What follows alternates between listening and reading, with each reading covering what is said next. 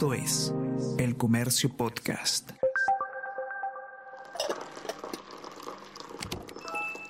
Hola, hola, ¿cómo están? Buenos días, espero que hayan amanecido bien. Está con ustedes Ariana Lira y hoy tenemos... Tenemos que hablar con Ariana Lira.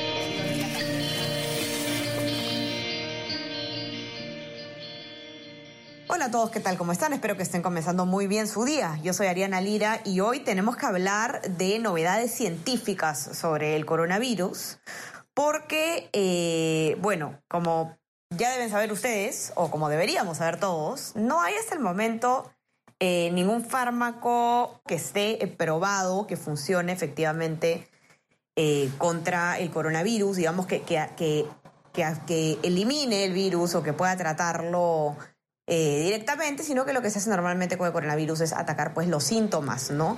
Sin embargo, hay, eh, bueno, un potencial y prometedor fármaco, ese es el titular de la nota, vamos a ver de qué se trata, eh, y que está siendo investigado. Es una molécula que, bueno, yo no voy a hablarles en términos científicos porque a mí no me van a entender nada, el que les va a explicar bien es Diego Suárez, periodista de ciencia y tecnología del comercio que ha hecho la nota y nos va a contar estas novedades. Diego, cuéntanos, ¿cómo estás? Bienvenido. Hola Ariana, ¿qué tal? Gracias por la invitación y un saludo a, todos los que nos escuchan. Y es cierto, como has dicho, no hay un, no hay un tratamiento, no hay un fármaco específico eh, para tratar el, el COVID-19. Eh, hay algunos fármacos que la OMS ha permitido de forma de emergencia, pero no hay un tratamiento en sí directo contra el COVID-19, ¿no? Pero este, este proyecto en el que están participando investigadores peruanos es muy interesante porque están investigando una molécula que tendría la capacidad de pegarse al virus, al SARS-CoV-2, y evitar que éste ingrese a las células del ser humano. Eh, esto se, pone, se puede poner un poco complicado en, en términos científicos, pero para entender cómo funciona esta molécula, que es, muy prometedora, hay que primero explicar cómo el SARS-CoV-2 ingresa a las células del ser humano, ¿no? El SARS-CoV-2 utiliza una proteína llamada proteína S que se adhiere a los receptores AC2 que están en las células, en las distintas células del cuerpo. Entonces, lo que hace esta molécula que están, que están desarrollando es una molécula está basada en el receptor AC2, pero que le agregan una parte de un anticuerpo para hacerla más estable y más efectiva. Entonces lo que hace esta molécula llamada AC2FC es actuar como un señuelo. Entonces cuando llega el virus, en vez de unirse al receptor AC2 de las células humanas se une a este, a este señuelo, ¿no? A esta molécula que, que han desarrollado y, y, de esta forma evitas que el virus ingrese al cuerpo, o sea, como que cortas los canales de acceso del virus al organismo. Entonces, de esta forma, los investigadores quieren reducir la carga viral de, del SARS-CoV-2 en el organismo este, este, este, esta molécula que, que, han desarrollado o que están investigando eh, investiga, eh, especialistas de la Universidad UTEC y, y, del, y del grupo AUNA, junto con especialistas de la Universidad de John Hopkins y otros especialistas fuera del país, la han probado en ensayos preclínicos con resultados muy alentadores. Entonces, es, digamos, es un proyecto muy, muy prometedor que, que debe seguir avanzando y en el que están participando investigadores nacionales.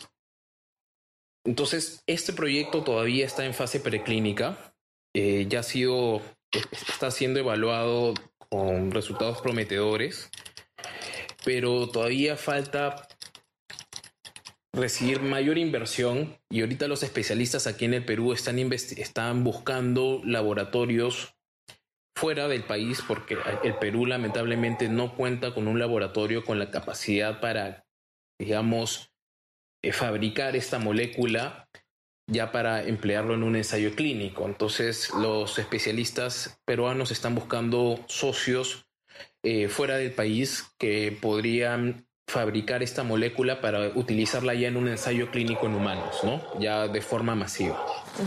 ¿Qué es, digamos, entonces lo que faltaría, eh, así en, en, resumen, para que ya se pueda eh, terminar de, de llevar a cabo esos estudios?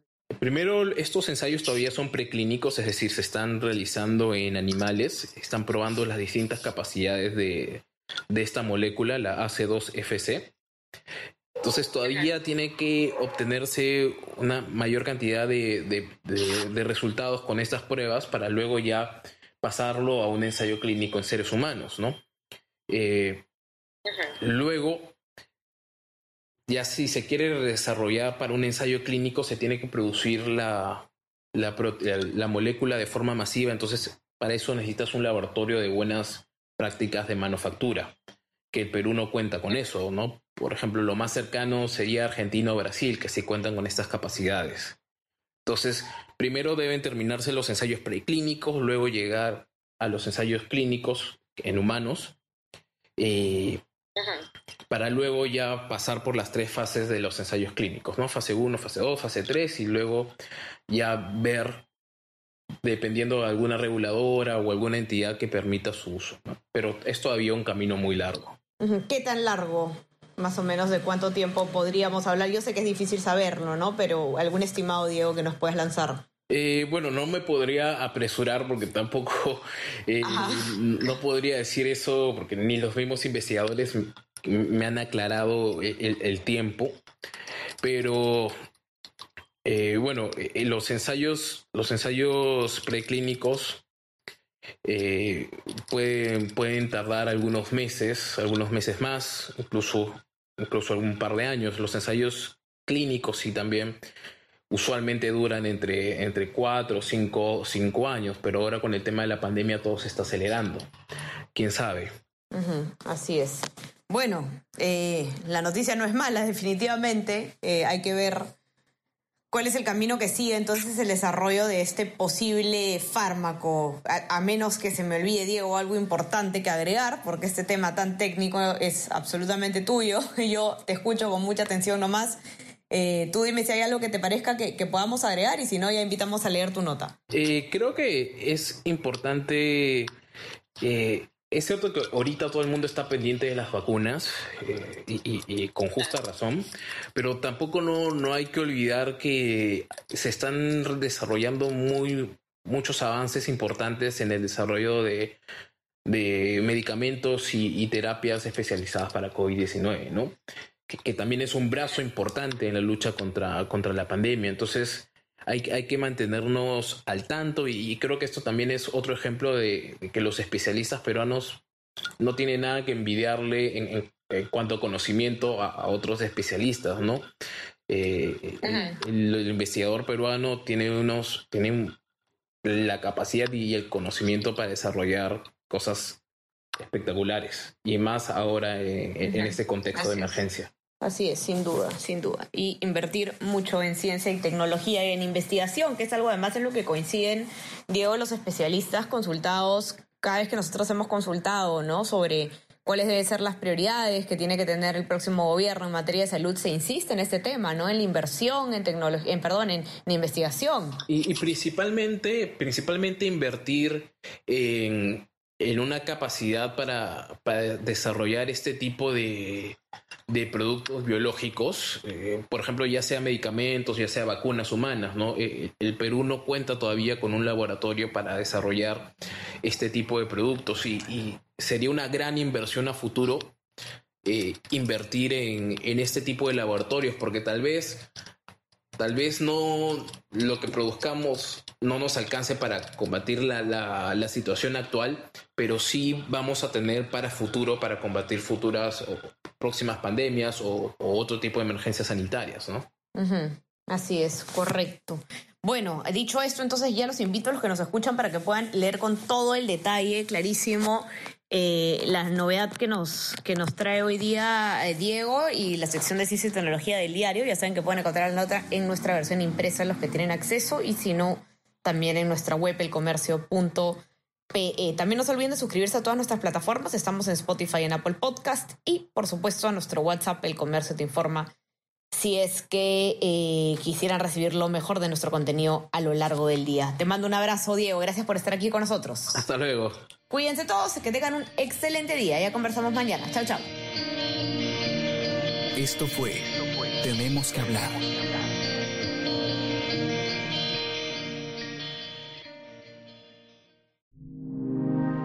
El Comercio Podcast.